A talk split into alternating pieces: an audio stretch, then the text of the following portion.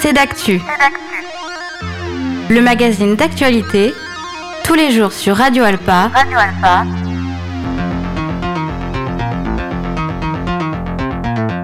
Présenté par Robin Hulin.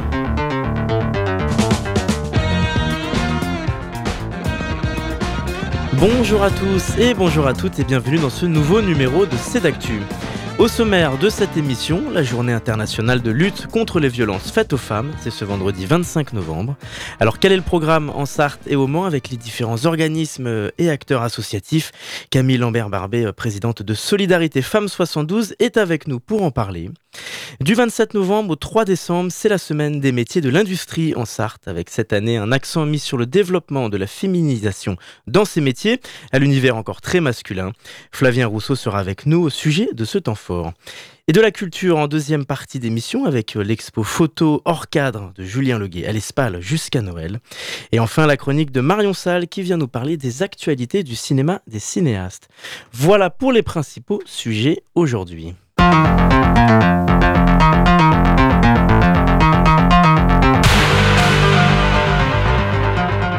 Bonjour Camille Lambert-Barbet. Bonjour. Merci d'être avec nous.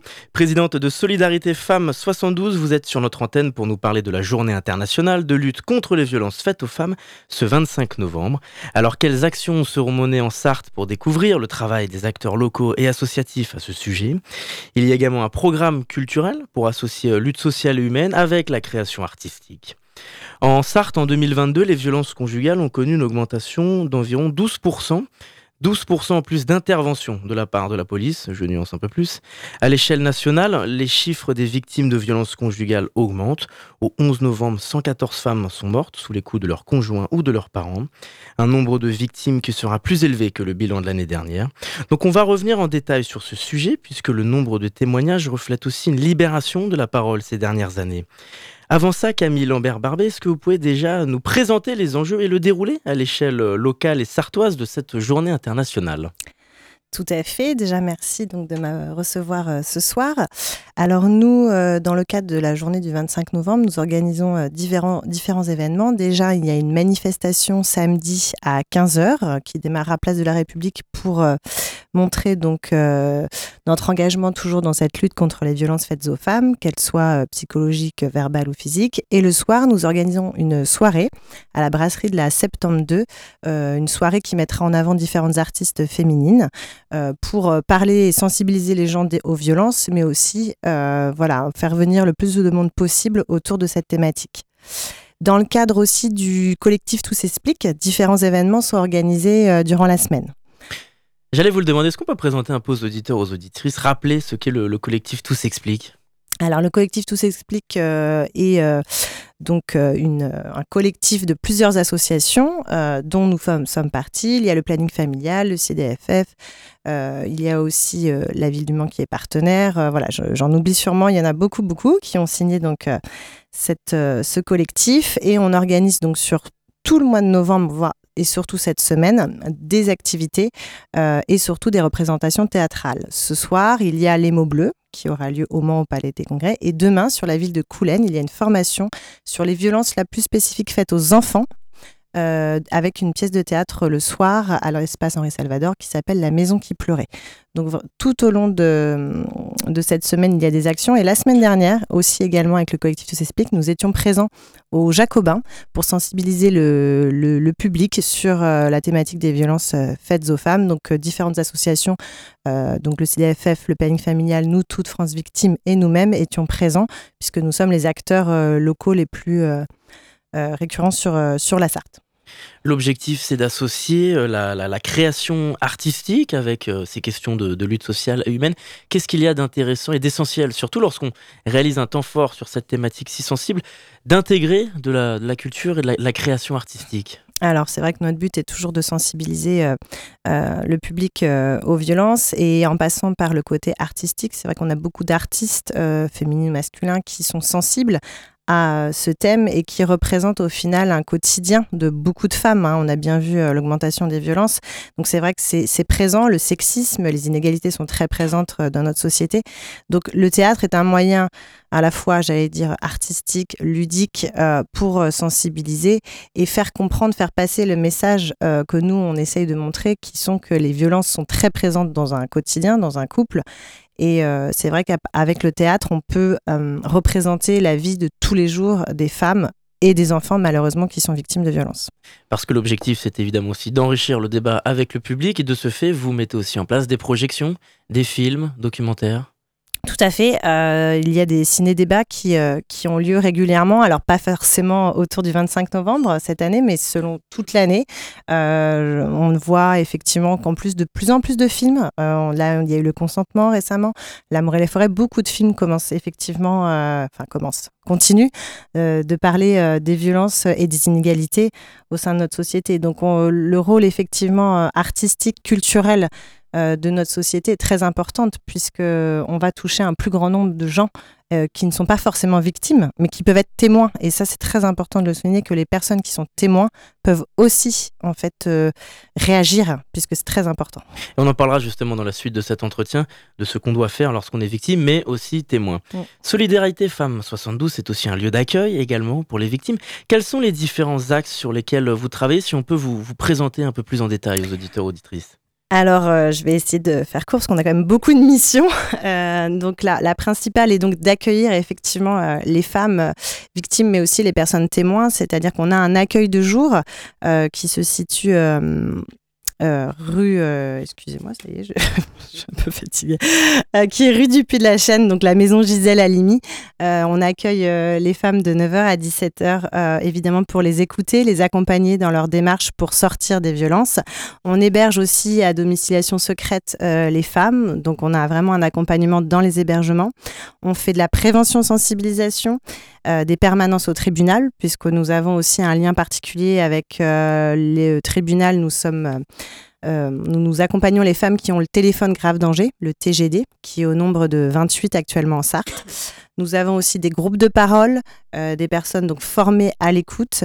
Euh, on est présent aussi sur les réseaux pour sensibiliser les jeunes, qu'on touche un peu moins au niveau de l'association, mais c'est vrai qu'on a un accompagnement global et aussi dans le milieu rural. C'est important pour nous d'accompagner de plus en plus les femmes sur tout le territoire.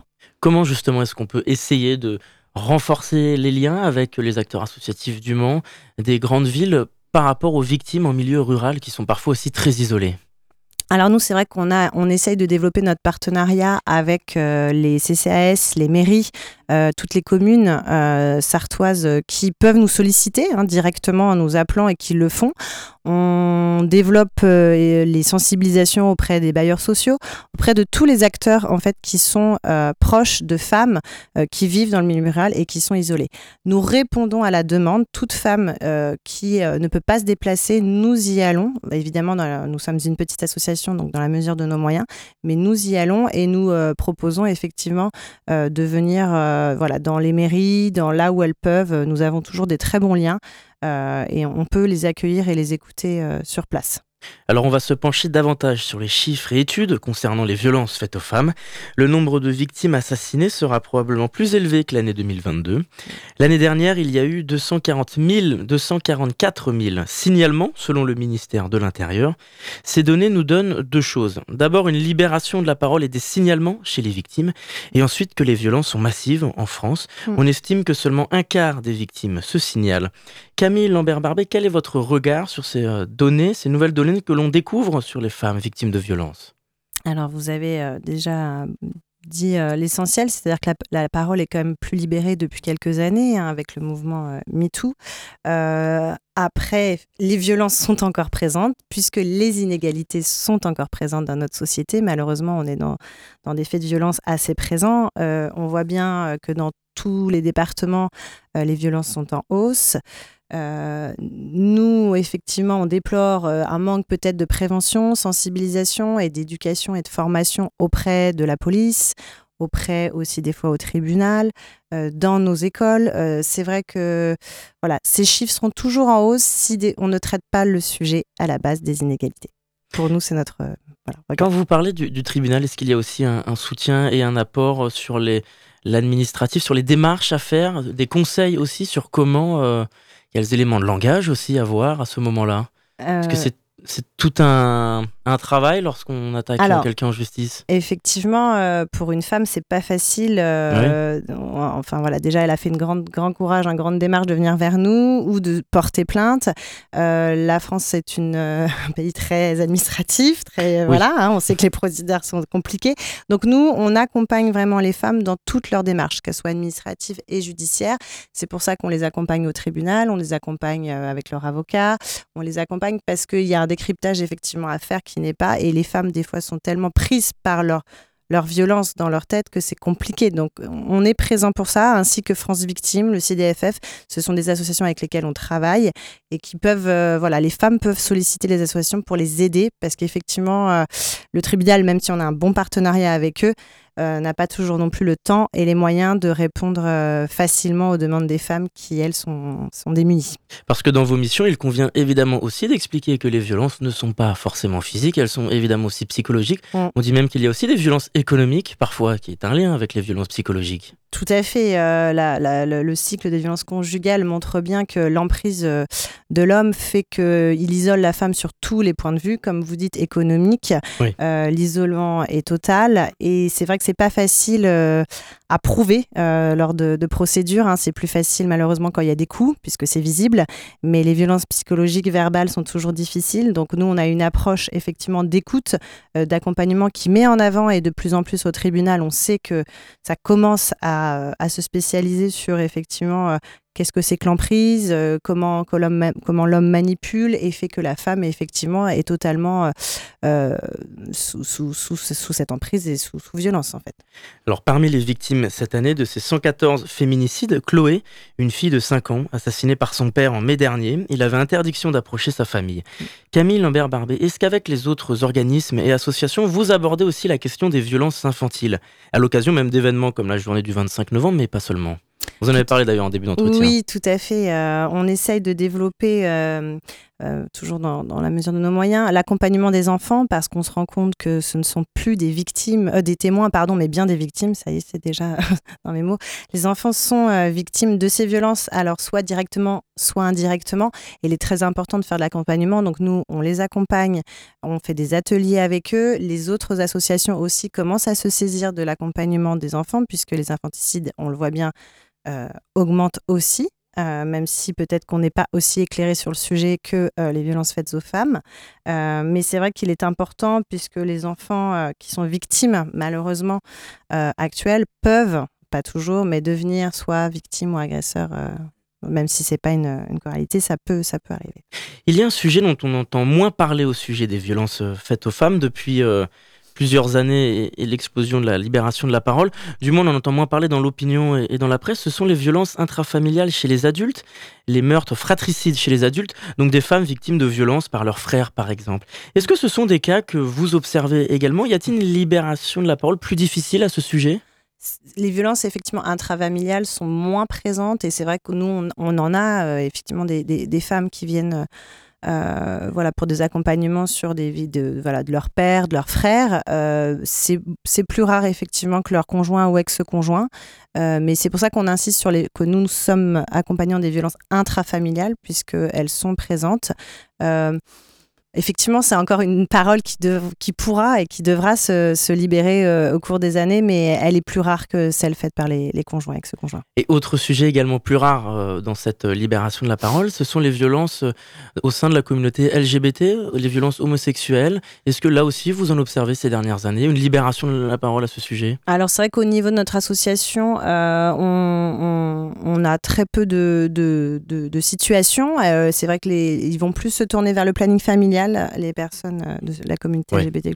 Mais euh, je trouve qu'il y a quand même une libération de la parole et qu'on en parle un petit peu mm. plus. Enfin, je vois que euh, dans les échanges que je peux avoir avec les différentes associations, la parole se libère et un accompagnement est fait. Mais ça reste moindre. En effet. Donc, comme vous l'avez dit, vous intervenez aussi auprès du jeune public pour sensibiliser sur ces questions. Camille Lambert-Barbet, quels sont les premiers réflexes que vous conseillez aux victimes, si on peut s'adresser aujourd'hui aux auditeurs, aux auditrices? Alors, euh, victime que victime Victime, on va parler des témoins ensuite. D'accord, c'est un autre que, sujet. Que victime Alors, la première chose à faire, euh, c'est euh, l'urgence du danger, en fait. C'est que si la personne victime se sent en danger, c'est d'appeler la police. Là, il y a une mise en sécurité pour elle et peut-être ses enfants, ou, ou si elle est jeune, effectivement. Ensuite, c'est de venir nous voir. Et quand elle vient nous voir, nous, les premières paroles sont de rassurer, euh, de dire qu'évidemment on la croit et qu'on va être là pour l'accompagner tout au long de son chemin qui peut être très long pour sortir de ces violences. Parce que toute personne qui vient nous voir, toute victime n'en est pas au même point. Elle est peut-être sortie des violences, elle peut être encore dedans. Donc c'est vrai que tout dépend de la situation. Notre discours va être euh, différent. Mais en tout cas, moi j'insiste sur le fait que même si elles peuvent nous appeler ou appeler le 3919 pour avoir des conseils, s'il y a vraiment une question de vie en jeu, on appelle la police. Et donc ensuite, euh, on y vient, la question des personnes témoins. Ça peut être des proches, des amis, la famille, mais ça peut être aussi souvent des voisins, tout simplement. Tout à fait. Les témoins. Même toujours d'ailleurs. Et ça nous arrive hein, que des personnes témoins, euh, amis, famille, euh, soient inquiètes parce que malheureusement, elles se sentent démunies face à la situation dans laquelle elles, sont confrontées. nous, ce qu'on conseille, c'est de rester en contact, même un voisin, même un ami, même une famille, rester en contact avec, avec cette personne qui est potentiellement ou est euh, en situation de, violence, vraiment, si on est témoin, restez proche, restez en contact, parce que le plus dur, c'est l'isolement. Et ne pas hésiter à appeler le 3919 ou le 02 43 78 12 75, notre numéro, je le rappelle, euh, pour avoir des conseils euh, sur la situation et sur l'aide qu'on peut apporter. Mais vraiment, restez en contact et assurez-vous que la personne n'est pas en danger. Est-ce qu'à Solidarité Femmes, vous avez connu une augmentation des interventions cette année, l'année dernière, ces derniers mois? Alors, sur l'année dernière, on avait... Intervention, euh, accompagnement, évidemment. Oui, oui, sur les accompagnements, j'ai quelques chiffres que je peux vous donner. En 2022, on était à 511 nouvelles femmes, donc un nouvel accueil, premier accueil en fin d'année. On est déjà autour de 500 euh, actuellement, et il reste un mois, donc je pense qu'on va dépasser ce nombre euh, largement. C'est la même chose pour les appels. On était à 2197 appels téléphoniques concernant les violences conjugales. On est déjà au même nombre actuellement, à peu près dans les 2100.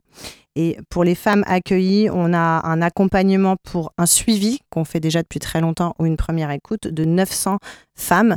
Donc on a les mêmes chiffres en fait que la fin d'année. Il reste encore un mois. Donc on est vraiment sur une hausse euh, de nos chiffres, euh, que ce soit sur les appels, les accompagnements ou l'accueil euh, quotidien. On va redonner les informations pratiques pour Solidarité Femmes 72. Évidemment, on peut aller sur votre page Facebook et le site internet. Mm, mm. Et les coordonnées, est-ce qu'on peut les redonner?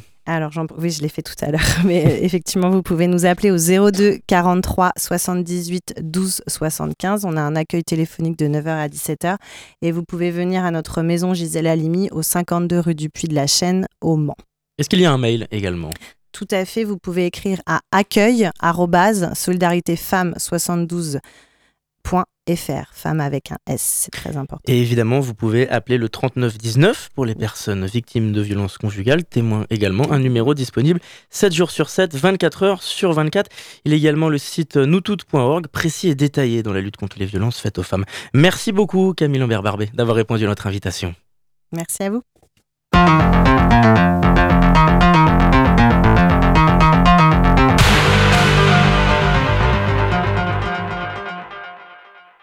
Dans cette nouvelle partie d'émission, nous allons parler de la semaine des métiers de l'industrie avec notre invité. Bonjour Flavien Rousseau. Bonjour Robin. Vous êtes délégué général de l'Union des industries et métiers de la métallurgie. Et vous êtes aujourd'hui sur notre antenne pour nous parler de la semaine de l'industrie en Sarthe du 27 novembre au 3 décembre. Alors comme chaque année, la semaine de l'industrie, c'est le temps fort annuel à l'échelle nationale des acteurs de l'industrie pour faire évoluer le regard du public et des jeunes en particulier sur ces secteurs et ces métiers. Cette année, c'est la douzième édition en Sarthe et elle tente de mettre en avant la féminisation des métiers. On en parlera un petit peu plus en détail dans quelques instants.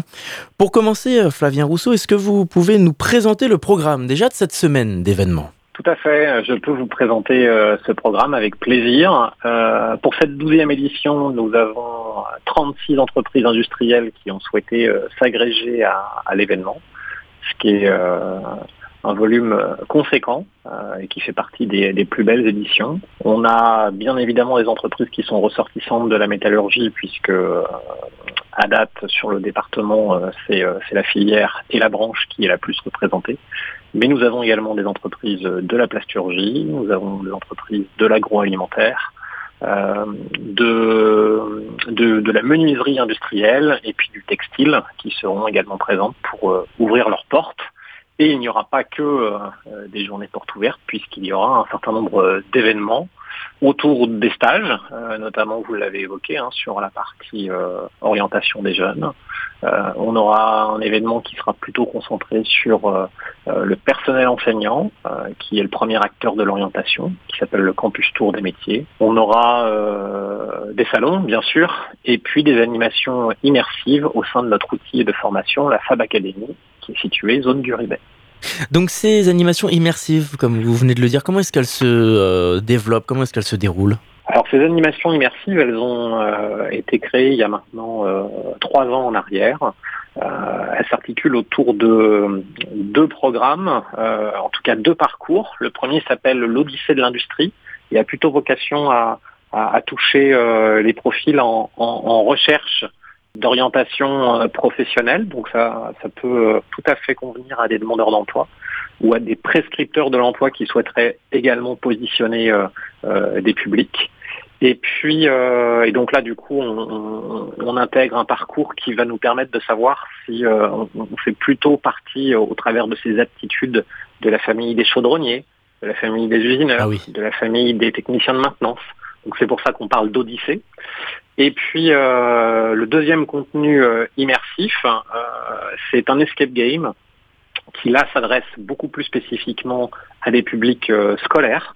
et là, l'idée, bien évidemment, par le jeu, hein, c'est de résoudre des énigmes, c'est de déchiffrer des codes, d'analyser un environnement et, finalement, au travers de ce jeu, de transposer ces situations au monde professionnel. Est-ce qu'il y a des métiers, des secteurs de l'industrie qui se développent davantage qu'il y a plusieurs années, ou même des nouveaux secteurs qui sont apparus sur ces 10-15 dernières années?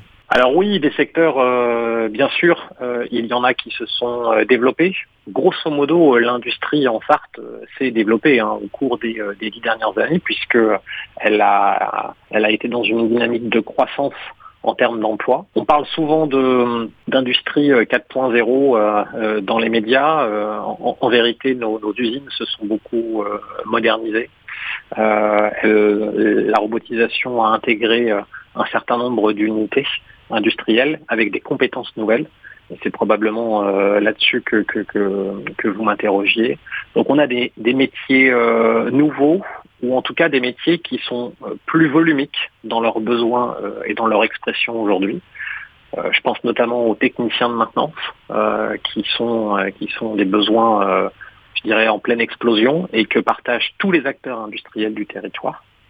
Et puis après, vous avez des focus métiers un peu plus spécifiques, et là qui, qui concernent notamment la métallurgie, avec les métiers d'usinage, les métiers de chaudronnier, soudeur, qui sont euh, euh, plutôt en développement. Et puis euh, un métier dont on entend peut-être un, peu moins parler, mais qui, qui revient bien sur le territoire sartois également, le, métier de, couturière, ah puisque on a effectivement le textile et la confection plutôt haut de gamme qui, qui s'est bien redéveloppé sur le département et qui du coup recherche ce type de profil en, en nombre couturière, mais couturier aussi, puisque euh, effectivement on cherche à féminiser nos emplois euh, d'un côté, en tout cas pour les métiers qui sont euh, parfois dans l'acception plutôt réservés à des hommes, alors qu'aujourd'hui tout est possible, je dirais, dans l'industrie. Et à l'inverse, on a des métiers parfois qu'on imagine plutôt féminins et qui peuvent tout à fait être remplis par du public masculin. Donc l'industrie n'est pas genrée et on essaye de le, de, le, de le, mettre en avant. Parce que malgré ça, les femmes représentent moins de 30% des métiers euh, de l'industrie. Comment est-ce qu'on peut expliquer ce retard par rapport à d'autres secteurs de métiers dans notre société? Ah, je, je mettrais euh, la réponse plutôt sur les axes euh, orientation. C'est vrai que pendant des années, sans forcément trop l'intellectualiser, on a plutôt des, montré des métiers industriels qui pouvaient présenter des aptitudes euh, qu'on associait plus spécifiquement euh, au public euh, masculin. Et, on n'a pas forcément trop axé sur la révolution induite par les nouvelles machines qui sont arrivées et qui du coup aujourd'hui permettent à tout un chacun d'exercer sa fonction. Donc, donc la première des raisons, elle est liée à l'orientation, qu'elle ait été, je dirais, vraiment provoquée ou qu'elle ait été induite. Et, et, malheureusement, les images, on en a tous en tant que parents d'élèves. Et parfois, on se dit plus spécifiquement que euh, quand on a une jeune fille, on va plutôt l'emmener vers euh, le médico-social ou vers les services à la personne. Alors qu'en vérité, aujourd'hui, tous les, euh, tous les publics et notamment les parcours féminins peuvent complètement s'épanouir et trouver de, vrais, de vrais parcours dans, dans l'industrie. Parce que ce temps fort a aussi pour objectif, comme vous l'avez dit, de casser les clichés, les stéréotypes sur la féminisation, sur la masculinité dans ce métier tout à fait. Euh, d'ailleurs, on, en profite hein, euh, pendant cette semaine de l'industrie pour euh, lancer une nouvelle campagne de communication que vous verrez probablement apparaître un peu partout. Et on vise systématiquement sur les métiers les plus en tension, donc ceux qui recrutent le plus. On a parlé d'usinage, on a parlé de chaudronnerie-soudage, de maintenance. On vise systématiquement à, faire en sorte de promouvoir ces métiers par un homme et par une femme. Euh, de façon à ce que euh, progressivement, dans l'acception la plus globale possible, euh, on se dise qu'il n'y a pas de, de, métier qui soit réservé à un sexe plus qu'un autre. Et justement, quels sont les secteurs de métiers qui s'en sortent le mieux dans cette période de reprise en, 2023 alors plusieurs plusieurs secteurs. Déjà, si on doit raisonner en termes de, branches, aujourd'hui on, agrège un peu plus de un peu plus de 2000 2000 postes à pourvoir dans, dans l'inter-industrie. Euh, la métallurgie euh, regroupe à peu près deux tiers de ses besoins et on a hmm. une forte poussée ensuite euh, sur, sur d'autres, d'autres branches sœurs. Je pense à la plasturgie. On a parlé tout à l'heure du textile qui agrège également un, pas mal de projets. Et puis on a la chimie, je dirais, sur le, le, quatrième, le quatrième plan. Donc ça, c'est à peu près pour les, les grandes familles qu'on intitule branches. Euh, et, ensuite, à l'intérieur de ces, de ces branches, vous avez plutôt des filières qui représentent euh, euh, l'automobile, bien sûr. On reste un territoire accès automobile et on a des besoins sur, sur ce secteur, notamment sur tous les nouveaux véhicules qui arrivent et qui sont pour partie conçus sur des sous-ensembles sur notre département. C'est vrai pour les transmissions, c'est vrai pour euh, l'électrification, en tout cas une partie euh, de l'électrification des véhicules. C'est vrai pour les nouveaux châssis qui doivent embarquer euh, plus de poids. Donc vous voyez, sur tous ces axes-là, on a des, on a des besoins d'automobiles. Parce que ce sont des, des, secteurs, comme vous l'avez dit, qui ont un, besoin et une demande forte et régulière. Mais est-ce qu'il y a des secteurs dans l'industrie qui souffrent beaucoup plus que d'autres, à l'inverse, depuis deux ans? Alors, je viens de parler de l'automobile, je pourrais en reparler aussi. On, mm. s'imaginerait que l'automobile est plutôt en, est plutôt en déclin. sur notre département, on s'en sort plutôt bien. Euh, non, à vrai dire, on n'a pas forcément de, de, de, de, filière plus en tension qu'une autre. On a des besoins qui sont un peu partout. On a des besoins dans l'aéronautique, on a des besoins dans le machinisme agricole, euh, on a des besoins dans le médical. On a plutôt des, euh, des secteurs qui sont tous en recherche et qui, par contre, conjoncturellement parlant, à un moment donné, peuvent vivre quelques trous d'air. Mais, mais la tendance de fond, c'est euh, depuis maintenant euh, l'après-Covid euh, des besoins en recrutement qui sont très significatifs sur notre département.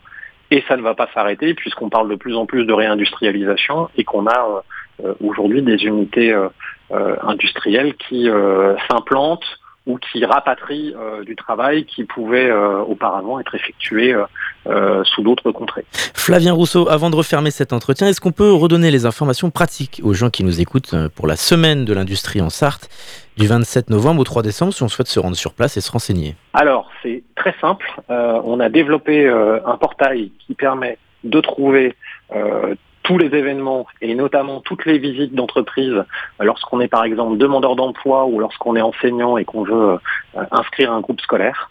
Euh, cette plateforme d'inscription s'appelle www.découvrirlindustrie-pdl.fr. Pourquoi PDL Parce qu'on l'a fait euh, à, l'échelle régionale avec les quatre autres départements. Et en, renseignant le profil qui souhaite s'inscrire, on a accès à toutes les visites euh, qui sont euh, offertes aux inscriptions euh, à l'échelle des Pays de la Loire et ensuite on peut zoomer sur la Sarthe ou même sur un département adjacent si toutefois on, réside à la frontière entre deux départements. Merci Flavien Rousseau d'avoir répondu à notre invitation. Merci Robin. Délégué général de l'Union des industries et métiers de la métallurgie. Il est l'heure d'écouter une pause musicale. On écoute Tony Conman, Never Get Old. A tout de suite sur notre antenne.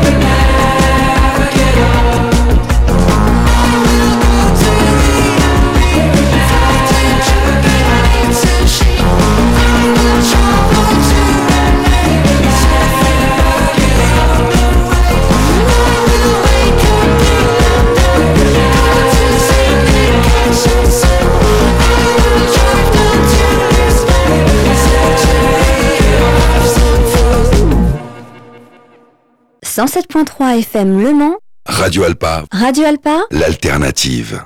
Vous êtes toujours dans l'émission C'est d'actu et dans cette nouvelle partie d'émission, nous parlons de photographie avec mon invité. Julien Leguet, bonjour. Bonjour. Merci d'être avec nous.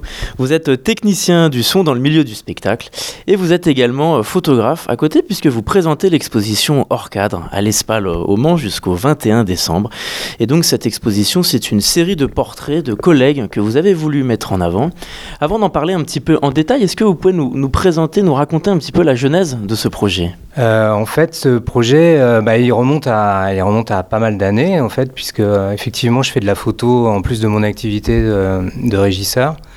Et euh, en me baladant sur les plateaux, euh, enfin pendant les montages, pendant les répétitions, j'étais souvent frappé par euh, la beauté de certaines images. Et en fait, ça, faisait très longtemps que j'avais envie de faire un travail autour de nos métiers, de la technique, de, du backstage, de tout ça. Je savais pas vraiment comment l'aborder parce que bon, bah, il y a quand même pas mal de photographes qui se sont attaqués au sujet, qu'on qu fait du coup de la photo un peu de, de, coulisses. Enfin voilà, ça a été fait, fait et refait. Euh, et du coup, j'ai eu euh, l'idée de, m'attaquer euh, aux individus, en fait, plus qu'à leur activité. Donc j'ai eu l'idée de les photographier, eux, dans leur, en tant qu'individus, donc pas en conditions de travail, pas en habit de travail, pas en tant que travailleur, mais en tant qu'être humain même s'ils sont tous euh, sous le, enfin même s'ils font tous partie de, cette corporation des, métiers de la technique. Voilà. Puis moi, les, confinements, euh, surtout le deuxième confinement, euh, là où tous les tous les lieux de spectacle ont fermé. nous, on s'est retrouvés complètement bah, sans emploi. c'est là qu'on a vraiment pris conscience qu'on n'était pas forcément essentiel.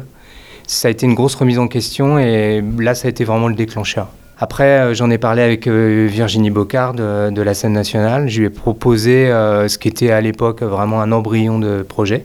Et l'idée lui a plu. Et du coup, elle m'a accompagné et elle m'a soutenu complètement dans cette démarche. Et donc c'est une série de portraits avec un fond noir, ce qui met euh, en avant, extrêmement en avant le visage grâce à la lumière. Il y a beaucoup de précision euh, dans les traits du visage et dans le regard surtout. Pourquoi avoir voulu angler, entre guillemets, cette exposition de cette manière-là? Euh, Les portraits, les visages, comme vous l'avez dit, et pas forcément ces métiers lorsqu'ils sont à l'œuvre, par exemple bah Parce que pour moi, au-delà de nos métiers, c'est vrai que bon, c'est surtout, des, surtout des, des parcours, c'est surtout des gens c'est surtout des, individus. Et je crois que, enfin, bien souvent, euh, c'est comment dire. C'est des gens qui ont des, qui ont des parcours de vie quand même assez particuliers. Hein. les métiers du spectacle, c'est vraiment une branche à part. Euh, c'est un rythme particulier, on travaille la nuit, euh, on ne voit pas beaucoup la lumière du jour, hein, du moins pour ceux qui travaillent en salle. Mais c'est, enfin, je veux dire, c'est une autre ambiance. Et c'était ça que j'ai essayé de capter en fait dans l'exposition parce que tout réside dans leur regard en fait. C'est, c'est, faut savoir que c'est des métiers qui sont à la fois techniques, mais qui sont aussi artistiques. Donc il faut une sensibilité artistique, c'est, un regard artistique qui se pose à chaque fois sur euh, les créations qu'on accueille et tout ça. On doit être euh, ouvert à, tout ce qu'on nous propose en fait. et voilà, bah, j'ai essayé de capter ça. Voilà, pour moi, ça passe vraiment par le regard, effectivement. Parce que les techniciens, les techniciens du son sont l'élément central de la création artistique souvent, mais ce sont des métiers qui, sont, qui font partie de l'envers du décor, qui ne sont pas sous le feu des projecteurs, sous les yeux du public comme les artistes. Est-ce que l'approche était différente lorsque vous êtes lancé dans ce projet et que vous avez voulu les approcher? Alors, est-ce que l'approche était différente? Euh, Est-ce qu'il y avait des réticences? C'est ce que je veux dire. Ah oui. Bah, écoutez, moi je m'attendais vraiment, euh, quand, quand j'ai lancé les hostilités, on va dire, donc j'ai posé des journées de shooting, j'ai euh, installé euh, donc tout, tout, le matériel nécessaire et j'ai envoyé les invitations à tous les techniciens que je connaissais, euh, plus ou moins, enfin du moins à tous ceux dont je pouvais récupérer le contact. Et honnêtement, j'étais très surpris de, bah, de, la réponse, puisque moi je m'attendais honnêtement à faire un petit un, four, comme on appelle. Et, et, en fait, pas du tout. Il y a eu un, ils ont vraiment répondu présent. Il y en a beaucoup qui se sont montrés très intéressés par le projet, euh, par la symbolique en fait du, projet. Euh, et, du coup, voilà, on est parti là-dedans. Alors, je ne vais pas dire que c'était facile pour tout le monde. Hein. C'est toujours intimidant de se retrouver face à un appareil photo. Mais je crois que c'est aussi parce que c'était moi. Ils ont, ils, ont accepté de me faire confiance.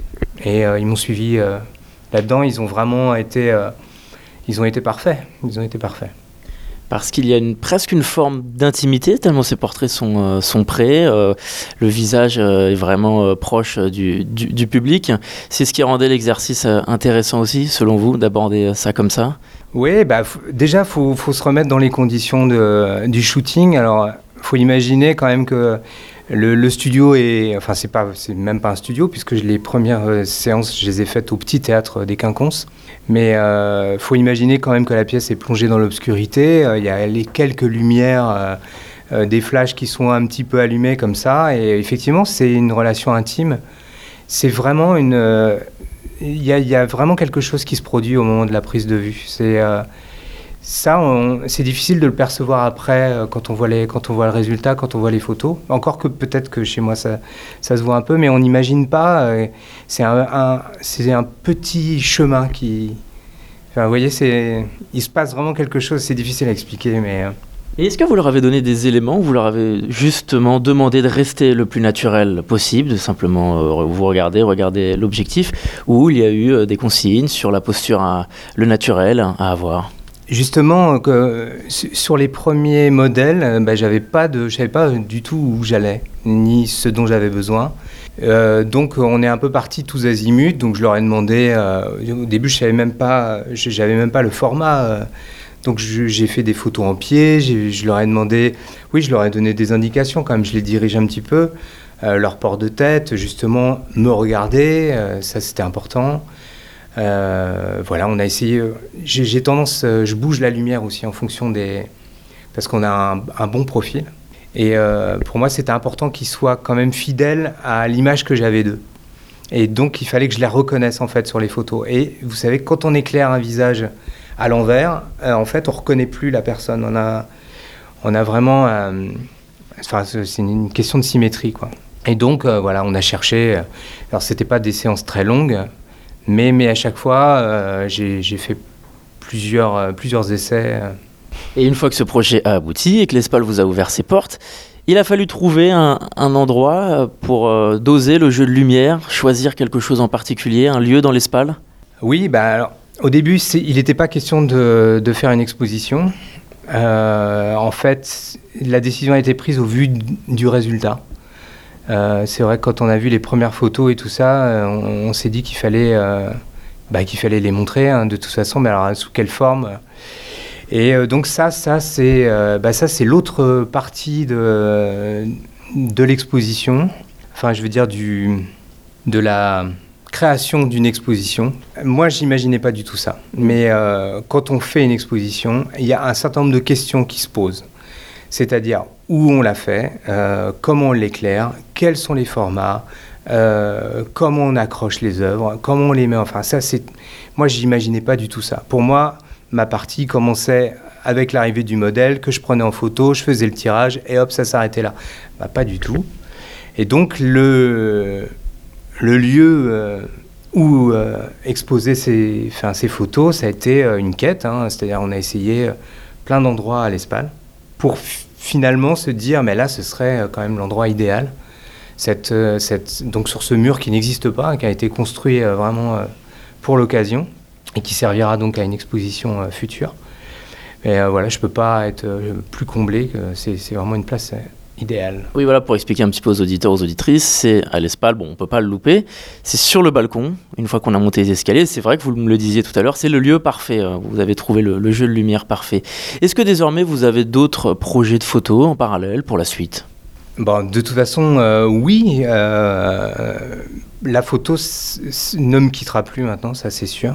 C'est vraiment pour moi, euh, c'est un exutoire, c'est euh, c'est un, c'est mon geste artistique, on va dire.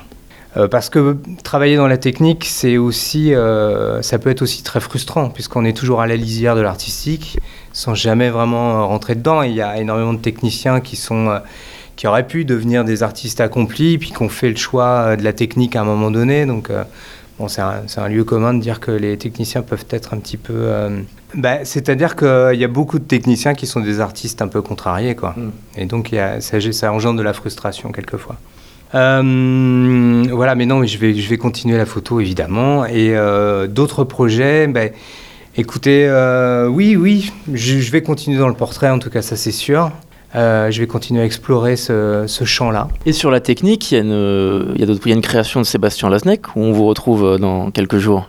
Alors oui, mais là je suis, là, je suis technicien là, pour le coup, sur le spectacle. ouais, mais euh, là, je, vous, là, vous me verrez pas, puisqu'on est plusieurs techniciens à tourner sur ce spectacle. Mais euh, oui, oui, effectivement. Eh bien, merci beaucoup, Julien Leguet, d'avoir répondu à notre invitation. Mais je vous en prie. Donc l'exposition hors cadre, elle a lieu à l'Espal jusqu'au 21 décembre.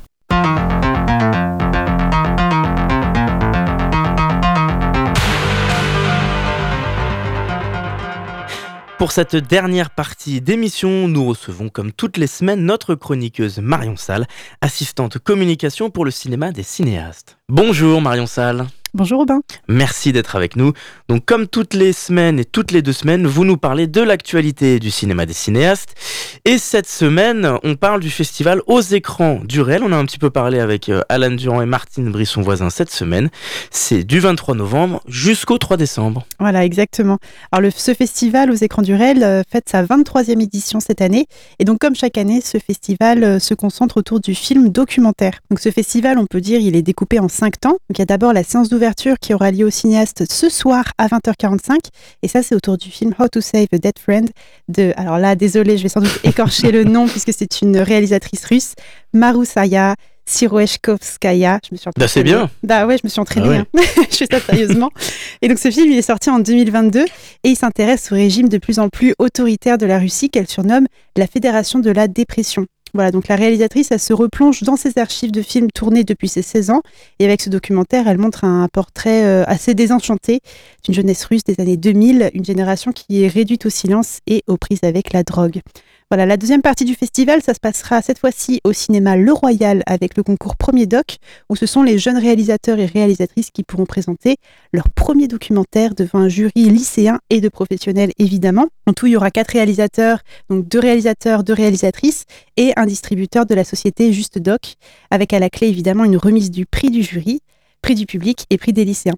Voilà, pour la troisième partie de l'événement, on retourne au cinéaste avec les séances spéciales et on commence avec un super événement. C'est un ciné-rencontre en présence de Mathieu Amalric qui cette fois passe derrière la caméra. Il n'est pas comédien mais il est bien réalisateur pour nous présenter son documentaire autour du musicien euh, John Zorn, qu'il a filmé de 2010 à aujourd'hui, réalisant ainsi un documentaire en trois parties. Voilà, donc la projection aura lieu le lundi 27 novembre à 19h pour la partie 1 et 2. À 21h, on aura une rencontre et une discussion avec euh, Mathieu Amalric.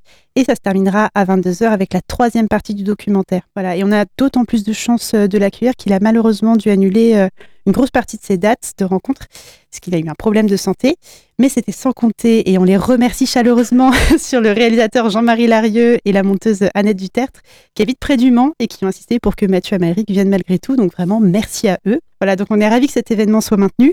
On vous invite évidemment à réserver pour cette séance. Alors pour rappel, ce sera le lundi 27 novembre à 19h. Réservez absolument, il reste plus beaucoup de place.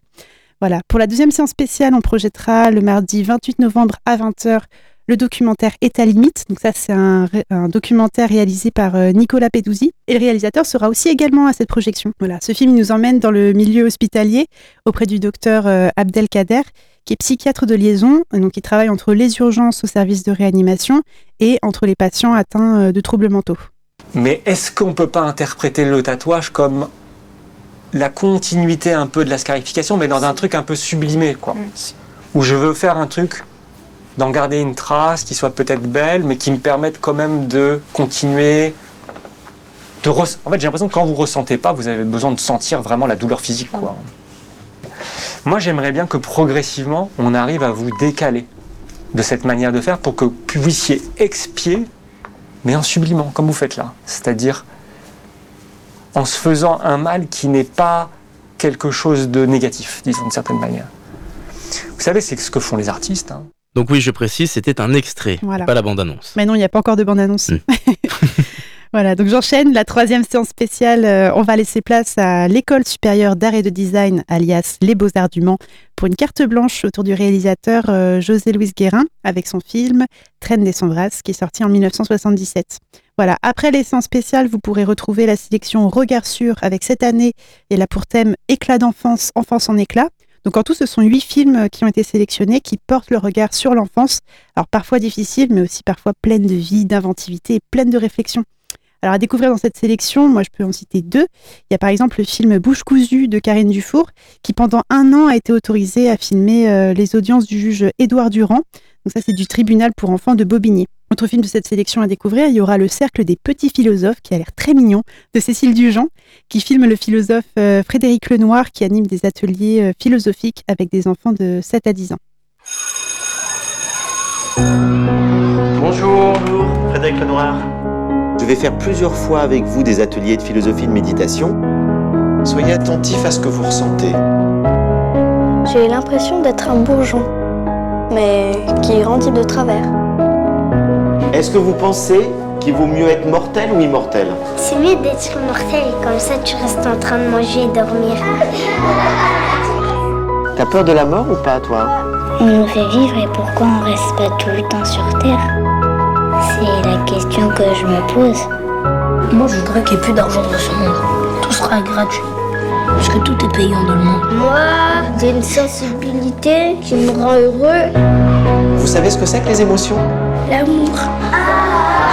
L'amour, ça peut faire mal au cœur. Et après, on veut plus voir de couleur. C'est un peu dommage. Les amis, c'est comme de l'argent. Sans argent, t'es pauvre. Et sans amis, c'est presque pareil. Des fois, je me dis comment il y a pu y avoir euh, un monde comme ça? Il y a bien une raison. Qu'est-ce qui est le plus important pour vous? Moi, c'est ma famille. Il y a aussi de regarder la télé toute la nuit.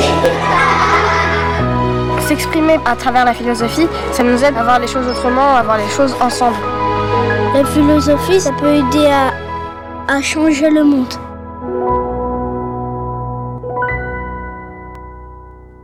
Voilà, donc cette sélection euh, Regard sur éclat d'enfance, enfance en éclat, c'est à retrouver au cinéaste du jeudi 30 novembre au samedi 2 décembre. Et enfin, la dernière partie du festival se déroulera le dimanche 3 décembre, la dernière journée du festival. On va projeter quatre documentaires pour la sélection films d'ici et d'ailleurs. Alors au programme de cette dernière journée, vous pourrez découvrir le film La vie devant elle de Manon Loiseau.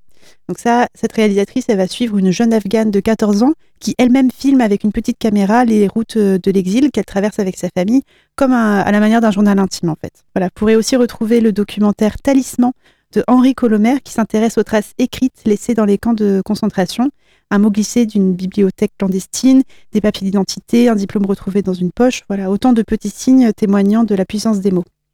Voilà, pour résumer ce festival aux écrans du réel, c'est l'occasion de découvrir plein de documentaires sur grand écran. C'est aussi l'occasion de rencontrer des réalisateurs et des réalisatrices, soit par le biais de Premier Doc, soit par les séances spéciales. Donc je rappelle la venue de Mathieu Amalric notamment. Mais en tout, en vrai, ça, ça va être 10 réalisateurs et réalisatrices qui viendront présenter leurs documentaires et échanger avec le public. Donc voilà, on vous promet un beau festival. Merci beaucoup Marion Salle. Donc on le redit pour les informations pratiques et pour prendre des places, on va sur le site des cinéastes. Voilà, alors la billetterie, au niveau de la billetterie, c'est vraiment euh, l'association Chroma qui gère. Oui. Nous, on gère que la séance de Mathieu Amalric. Mm. Voilà. Pour le reste, euh, au niveau des tarifs, c'est 6 euros en tarif plein pour la séance, 3 euros euh, tarif réduit. Et il y a aussi gratuit pour les demandeurs d'emploi. 3 euros, c'est plutôt pour les lycéens et les étudiants. Et il y a aussi un pass sur le festival. Voilà, si vous voulez voir plusieurs films durant le festival, il y a ce pass-là qui existe. Eh bien, merci beaucoup Marion et à très vite sur notre antenne. C'est la fin de cette émission. Merci de nous avoir écoutés. Vous pouvez la retrouver en podcast sur radioalpa.com et sur toutes les plateformes d'écoute. Ce vendredi, je vous retrouve dans Sport en Sarthe avec Fred Geffard. En attendant, je vous dis à très vite sur notre antenne. «